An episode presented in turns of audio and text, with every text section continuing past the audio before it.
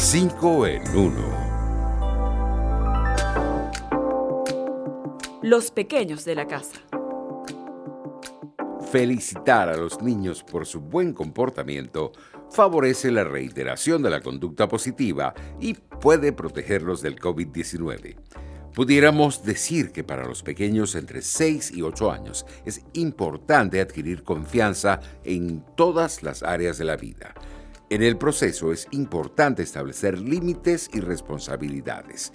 Ustedes preguntarán, ¿qué hacemos? Sencillo, conviene utilizar la disciplina para guiarlos y protegerlos. Para ello, podemos elogiar las cosas positivas que hacen para conseguir que reiteren su conducta.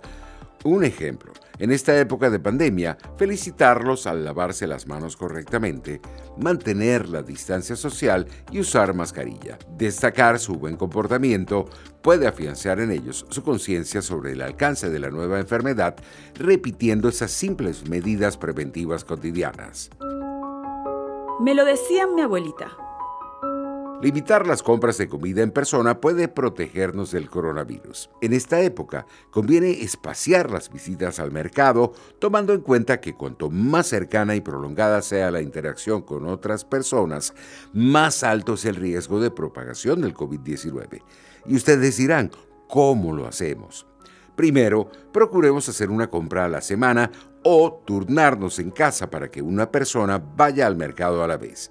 Segundo, podemos pedir que nos entreguen los alimentos a domicilio.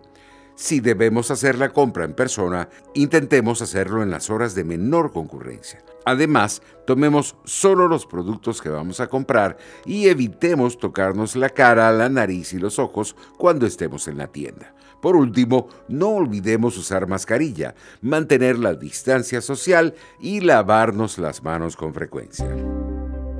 Fogones tradicionales. En Semana Santa, nada como el bajarete, típico flan venezolano con sabor a coco y a maíz. Muchos aseguran que este dulce criollo pudo surgir de la fusión entre los flanes traídos de Europa y alimentos que son característicos de América.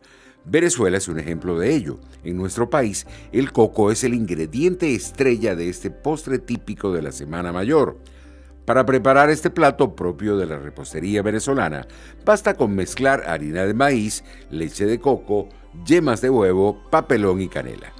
Un dato curioso es que en Margarita le decían tequiche a una versión más suave del majarete que se realizaba con harina de maíz cariaco tostado que le otorgaba un sabor más fuerte. Como dice la canción de Facundo Rivero, majarete, maíz con leche y con y con y con maíz mi economía familiar.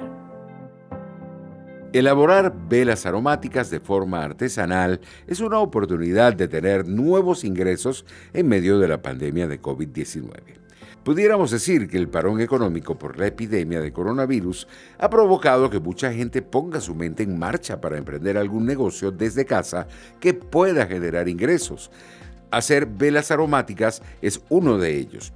Lo interesante es que los egipcios fabricaban estos artilugios con cera de abeja, los romanos con cebo de inmersión y los chinos con grasa de ballena. Pero hoy es mucho más fácil. ¿Cómo es eso?